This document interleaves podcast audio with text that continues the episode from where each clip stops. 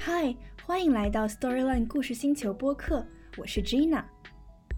你在收听的是 Storyland 全球作者采访计划的第三期节目。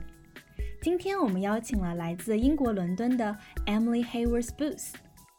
Hello, Storyland listeners. I'm Emily Haworth Booth, and I'm an author and illustrator from London, England. 她的首部绘本作品《The King Who Banned the Dark》讲的是一个怕黑的男孩，但是这个男孩不是一个普通的孩子，他是一位 prince。所以，当他长大成人，变成国王 king 之后，做的第一件事就是将黑暗 darkness 在他的整个国度给禁止了。我想，无论是大人还是孩子，或多或少都有过怕黑的时候。而 Emily 在这本绘本中的设定，让我们体验了一个从所未有的没有黑暗的世界模式。Emily 提到，她想要探讨 darkness and light 黑暗与光明之间的关系，是因为有个夜晚走在街头，一幅美丽的画面深深打动了她。I think I was walking home one evening after college, and it was November, so it was very dark, um, and the lights were shining in the windows of the houses on the street and I was thinking, oh, it's so beautiful and I'd love to draw this. And I'd been working on some projects that were they were quite silly. They were about dogs and they had lots of kind of clear line drawing, bright colours. And I was kind of missing using my charcoals and um, inks and Conte, really smudgy tones that I'd been working in more at the beginning of the course. And I thought, oh, this, yeah, I could draw this and I could use all those materials and and maybe I could make a story that's somehow about this, about how beautiful the dark can be. And I wondered, what kind of story could that be? And maybe it's a story about what happens when the dark is taken away, and that's a way of showing children that that the dark is beautiful because we might not appreciate it until we see what what happens when it's not there. So that was kind of the simple idea. And then I thought, hmm, who would be powerful enough to take the dark away? And a king is a, such a useful shorthand in, in fables and folk tales and children's books for kind of unearned power, I guess, and kind of absolute power. 绘本故事中住在这个国度的人民一开始对于黑暗禁令没有什么不满， 他们甚至十分满足于不再有黑暗的世界。然而，人们也逐渐意识到，国王对于黑暗的统治导致他们在生活中不再自由。他们最终开始反抗。国王也在一次烟花表演中意识到了黑暗的重要性。故事中有这样对权力、权威的探讨，也绝不是巧合。Emily 认为，孩子们对于 power 都是十分感兴趣的。因为他们生来就需要依赖于那些比他们更有权势的成年人。I think children are intrinsically interested in power because of their their relationship to powerful people, i.e., adults who who they depend upon um, for their survival, um, and that people are always telling them what to do. Who's powerful right now, and who who's doing really foolish things with their power, um, and and then ideas about race and um, immigration and kind of fears around that that come from nationalism and all those ideas. And it was the same year of the Brexit vote in England as well. So there were all these things sort of in the air um, that came together with that idea. 当我第一次阅读《The King Who Banned the Dark》的时候，我就被绘本中非常细致的插图以及故事结构所吸引。 所以，当我发现这本绘本的作者 Emily Hayworth Booth 同时还在伦敦的 Royal Drawing School 皇家绘画学院教授漫画和图像小说 （comics 和 graphic novels） 时，我并没有特别惊讶。Emily 对于 story structure 故事结构有多年的研究，在绘本《The King Who Banned Dark》中，她也使用到了这些研究中得到的经验。I'm quite obsessed with story structure, and I, I spent many years studying it whilst trying to work out the plot for my graphic novels. So that was really helpful with this. And um, so thinking about uh, there's a, a, man called John Yorke uh, who has written a book called Into the Woods. That's a great book about story structure, and he analyzes lots of stories, and that really helped me a lot. So he talks about the idea of story physics. So the idea that something that's set up has to kind of something on one side of the story has to be balanced by something on the other, or there are kind of equations. So if this plus this happens, then this must be the result. So I wanted everything that happened to kind of have a consequence, I suppose. So if I followed the sort of logical, illogical logic of the story and of the king's wishes, then in some ways the outcome is quite inevitable. That, yeah, also I think crisis creates change, and that's something that you can see from in any kind of study of history or of protest.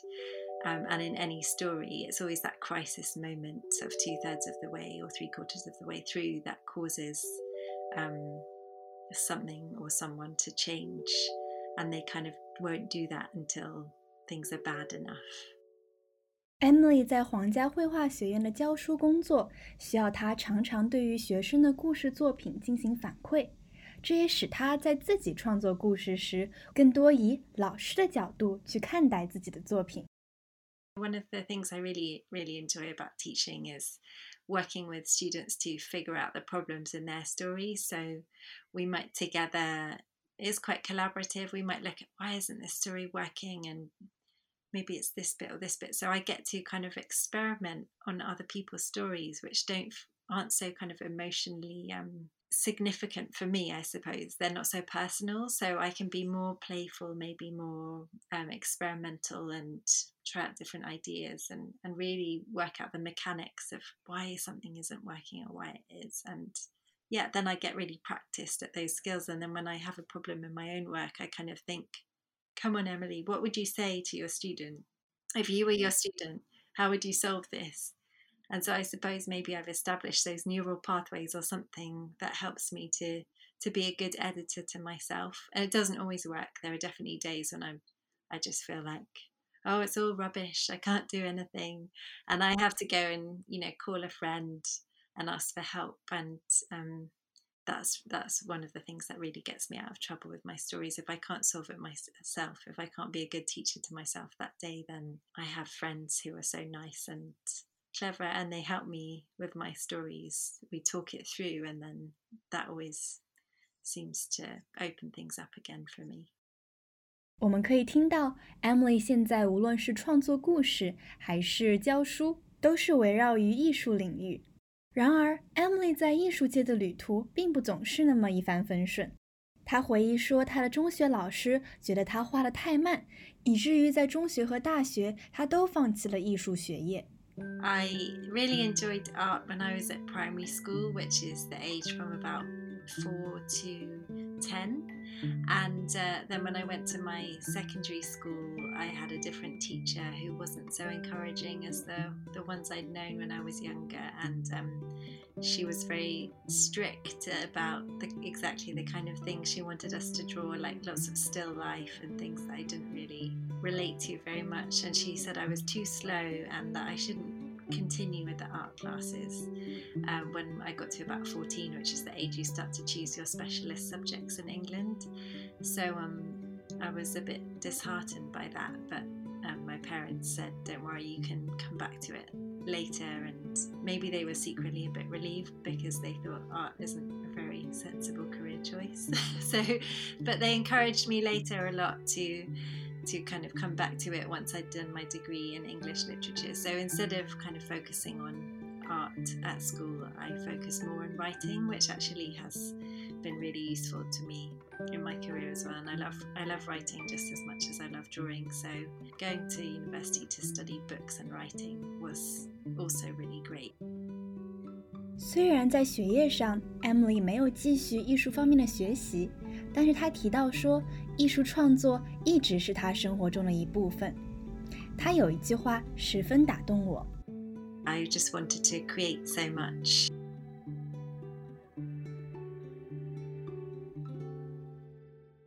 有着强烈的创作欲望的 Emily，在大学时期仍旧通过各种媒介进行创作。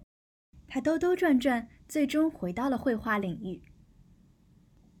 Emily 之后在 Royal Drawing School 教授了多年 comics 和 graphic novel 的课程，但她意识到，她仍旧非常想要作为学生在艺术学校进行学习。她十分羡慕自己的那些学生能够在课堂上和其他学生一起去 experiment 去 play。Um, I was working in an art school, the Royal Drawing School, in London, but I wanted to have my own experience as a student. I was teaching all these people and seeing what a great time they were having being students. And I kind of wanted that experience of um, getting to experiment and play and be in a community with other people who are growing and learning together in art. So I found this course at Cambridge School of Art, and it's about an hour's train journey from London. And I felt that if I went there, I could be far enough away from my work at the drawing school that no one would know me. I could make bad drawings. I could mess up. I could be a student and no one would think of me as a teacher or someone who had to know what they were doing. So um, I went there because there wasn't really a course in graphic novels. Um, and I wanted somewhere where I could really experiment with the artwork side.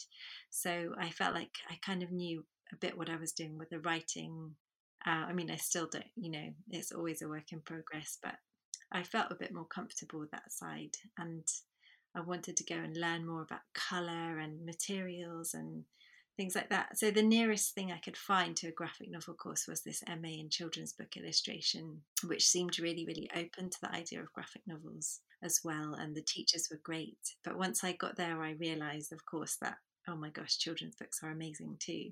so um, then I started wanting to make children's books. And The King Who Banned the Dark, my first children's book, is a project that I started right at the end of the two and a half year course.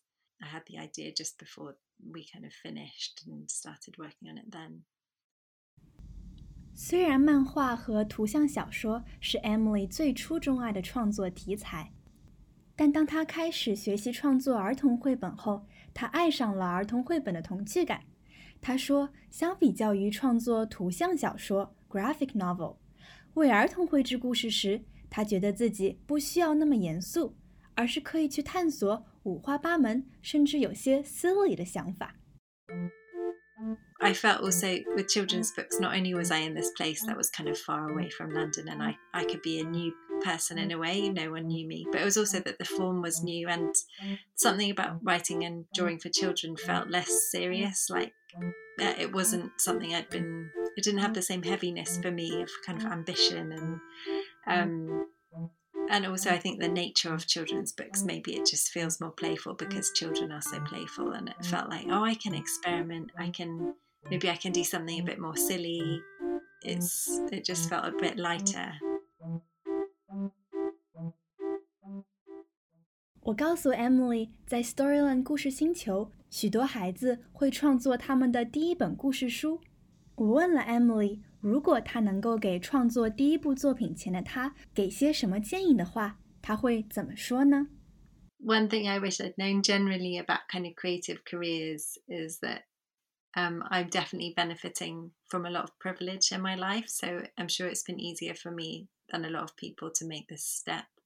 But that if you if you really want something and don't give up, um, the longer you stay in the game, the more likely it is that you'll succeed, and that it, often it's a matter of time rather than talent.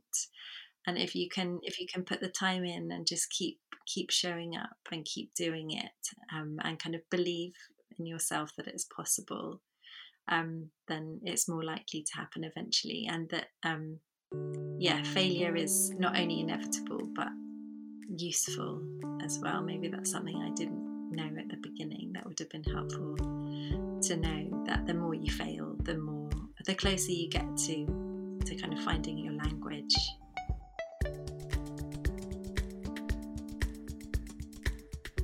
今天我们二零二零年第三期对话全球作者的节目就要结束了，感谢大家的收听，欢迎大家在喜马拉雅、荔枝 FM 或是其他播客平台搜索 Storyland 故事星球，订阅我们的节目，听到更多作者访谈以及教育阅读相关的内容。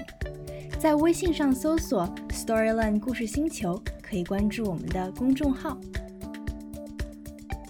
下一期节目，我们将要采访北欧年度最佳绘本《每个人都重要》的作者 Christine Roskift，敬请大家的收听，我们下一期节目再见，拜拜。